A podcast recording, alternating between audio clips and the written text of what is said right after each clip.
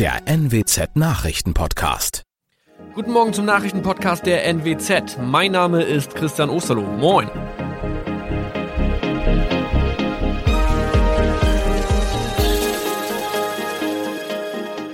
Und das sind unsere regionalen Nachrichten am Morgen. Die Grünen wollen Moorstraße in Oldenburg umbenennen. Viereinhalb Jahre Gefängnis für Falschgoldhandel. Und Landkreis Kloppenburg meldet ersten Omikron-Fall. Der Name Moorstraße könnte laut den Oldenburger Grünen rassistisch aufgefasst werden. Deshalb fordern diese eine Umbenennung. Die Straße wurde allerdings nach Hermann Moor benannt, einem der ersten Siedler in der Gegend. Um Missverständnisse auszuschließen, beantragen die Grünen eine Änderung in Hermann Moor Straße. Dann müssten alle Anwohner ihre neue Adresse in ihren Pässen angleichen. Außerdem müssten Polizei, Feuerwehr, Rettungsdienste und Anbieter von Navigationssystemen informiert werden. Die Stadtverwaltung schlug vor, ein Zusatzschild mit Informationen zur Person Hermann Mohr anzubringen. So könne man alle Irritationen beseitigen. Tobias G. musste wegen dem Verkauf von Falschgold am Mittwoch vor das Landgericht Oldenburg. Nachdem der Schortenser bereits im Mai zu einer Freiheitsstrafe von mehr als drei Jahren in Jever verurteilt wurde, betrieb er seinen Handel auf eBay Kleinanzeigen weiter. Das wog bei der Verhandlung schwer auf. Der 27-Jährige schrieb in die Inseratsüberschrift das Wort plated, was so viel bedeutet wie überzogene und nur vergoldete Ware. Da im weiteren Anzeigentext aber die Rede von einem Reinheitsgrad war und die abgebildeten Goldbarren eine Seriennummer trugen, handelt es sich hierbei um eine Täuschung. Tobias G. wurde zu viereinhalb Jahren Haft verurteilt. Ein weiterer Fall der neuen Omikron-Variante ist am Mittwoch im Nordwesten bekannt geworden. Der Kreis Kloppenburg bestätigt, dass eine Frau bei ihrer Rückreise aus Südafrika am Hamburger Flughafen positiv getestet wurde. Sie befindet sich weiterhin in Hamburg in Quarantäne. Da die Frau im Landkreis Kloppenburg lebt, sei auch das Gesundheitsamt Kloppenburg für diesen Fall zuständig. Zuvor gab es bereits bestätigte Omikron-Fälle in der Wesermarsch und im Kreis Leer. Das waren unsere Nachrichten aus der Region. Weitere aktuelle News aus dem Nordwesten finden Sie wie immer auf NWZ Online. Und Aktuelles aus Deutschland und der Welt hören Sie jetzt von unseren Kollegen aus Berlin. Vielen Dank und einen schönen guten Morgen. Ich bin Benjamin Kloß und das sind heute unsere Themen aus Deutschland und der Welt. Nach der Bundestagswahl wollen die Parteien jetzt endlich miteinander reden, aber wer, wann und wo? Die Gorch Fock wird nach, nun ja, spektakulärer Sanierung endlich übergeben und wir schauen auf den Arbeitsmarkt nach der Corona-Krise. Grüne und FDP treiben die Regierungsbildung nach der Bundestagswahl energisch voran. Führende Mitglieder beider Parteien sind bereits zu einem ersten Treffen zusammengekommen. Ziel ist es, Grundlinien für eine politische Zusammenarbeit, einen Neustart der Regierungspolitik auszuloten. Parallel streben Grüne und FDP Gespräche mit der SPD und der Union am Wochenende bzw. in der kommenden Woche an. David Riemer hat da für uns den Durchblick, wer sich wann genau trifft. David, die Parteien haben sich gegenseitig eingeladen vor lauter Einladung kann man da gar nicht richtig durchschauen. Wer denn jetzt konkret mit wem und wann?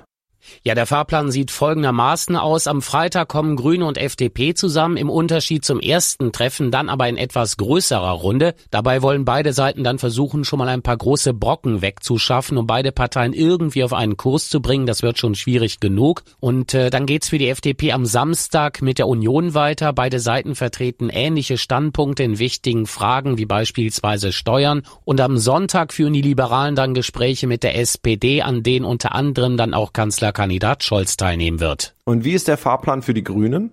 Ja, nach dem Freitagtermin mit der FDP gibt es am Samstag zunächst einen kleinen Parteitag. Dort wollen die Grünen vor allem bestimmen, wen die Partei in die Sondierungs- und Koalitionsgespräche schicken wird, sofern sie denn stattfinden sollten. Klar, als Teilnehmer gesetzt sind natürlich beide Parteivorsitzenden Baerbock und Habeck. Am Sonntag führen die Grünen dann Gespräche mit der SPD und in der kommenden Woche folgt dann ein Treffen mit der Union. Heißt, Grüne und FDP treffen sich jeweils alleine mit der Union und der SPD. Okay, Ampelkoalition aus SPD, Grünen und FDP oder doch Jamaika, also ein Bündnis aus Union mit Grünen und FDP. Was wird's?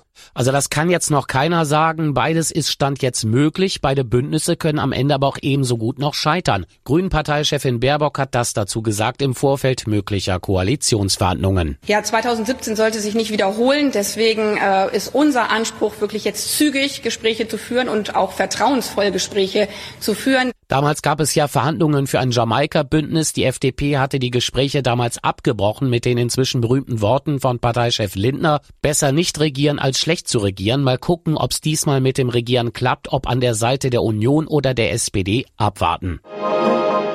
Es ist das Ende einer langen und teuren Sanierung. Das Segelschulschiff Gorch Fock wird heute von der Bremer Lürsenwerft an die Marine übergeben. Von geplanten 10 Millionen Euro sind die Kosten auf 135 Millionen Euro gestiegen. Es gab Firmenpleiten, Ermittlungen der Staatsanwaltschaft und politischen Streit wegen der Sanierung. Kollege Werner Möhring ist in Niedersachsen. Werner, damit geht ja auch ein Wirtschaftskrimi zu Ende. Zunächst mal ist es ein Tag der Freude, heißt es vom Marinekommando in Rostock. Nächsten Montag soll die Rückkehr des Großseglers dann in den Heimathafen Kiel auch gefeiert werden. Und die Marine braucht das Schulschiff dringend wieder für die Ausbildung. Die Kehrseite der Medaille ist die Pleite der ursprünglich beauftragten Elsfleter Werft mit abgezweigten Millionen und die Explosion der Kosten von ursprünglich veranschlagten knapp 10 auf 135 Millionen Euro. Aber auch zuletzt bei der Probefahrt lief ja nicht alles rund. Sind denn jetzt alle Mängel an der Gorch Fock wirklich behoben? Davon gehen sowohl die Lürsenwerft als auch die Marine aus. Auf einer ersten Probefahrt hatte die Gorch Fock ja einen Motorschaden, doch eine zweite Probefahrt vergangene Woche, die verlief dann erfolgreich.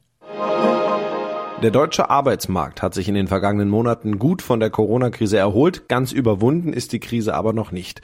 Wie sich die Lage im September weiterentwickelt hat, hat die Bundesagentur für Arbeit in Nürnberg bekannt gegeben. Kollege Nils Paul weiß mehr. Vieles deutet auf eine weiter gute Entwicklung am Arbeitsmarkt hin. Die Frühindikatoren von Bundesagentur und IFO-Institut zeigen positive Werte. Ein Wermutstropfen sind allerdings die Probleme in der Industrie.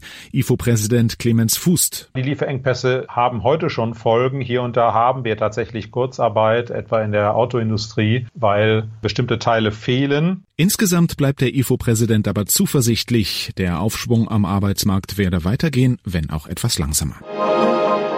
In unserem Tipp des Tages geht es um den Jahresresturlaub. Für viele Arbeitnehmer stellt sich Jahr für Jahr die gleiche Frage, was ist, wenn ich noch Urlaubstage offen habe, diese aber bis zum Jahresende nicht nehmen kann. Wann ist es möglich, Urlaub ins nächste Jahr mitzunehmen? Diana Kramer hat sich das mal genauer angeschaut. Diana, es gibt ja unterschiedliche Gründe dafür, dass der Urlaub im laufenden Jahr nicht genommen werden kann.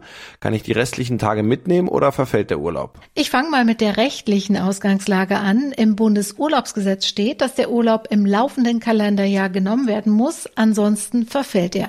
Allerdings gibt es eine Entscheidung des Europäischen Gerichtshofs aus dem Jahr 2018 und danach muss der Arbeitgeber dafür sorgen, dass Arbeitnehmer ihren Urlaub auch nehmen. Heißt, der Arbeitgeber muss seine Beschäftigten darauf hinweisen, dass der Urlaub verfällt, wenn er nicht genommen wird.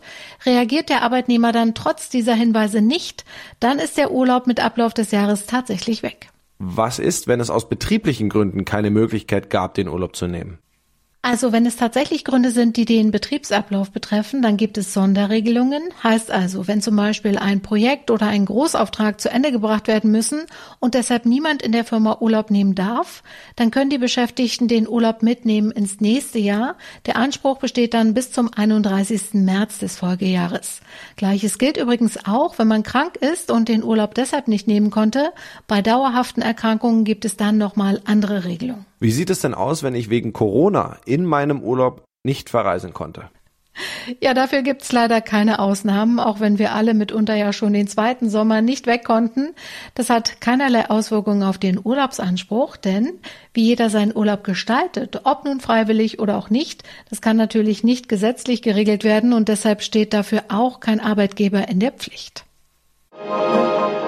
Und das noch direkt nach der Weltpremiere in London dürfen sich jetzt auch die Filmfans in Deutschland freuen. Der neue James Bond-Film Keine Zeit zu sterben kommt in unsere Kinos mit anderthalb Jahren Corona-Verspätung. Die ersten Mitternachtsvorstellungen gab es auch schon für alle, die absolut nicht warten konnten.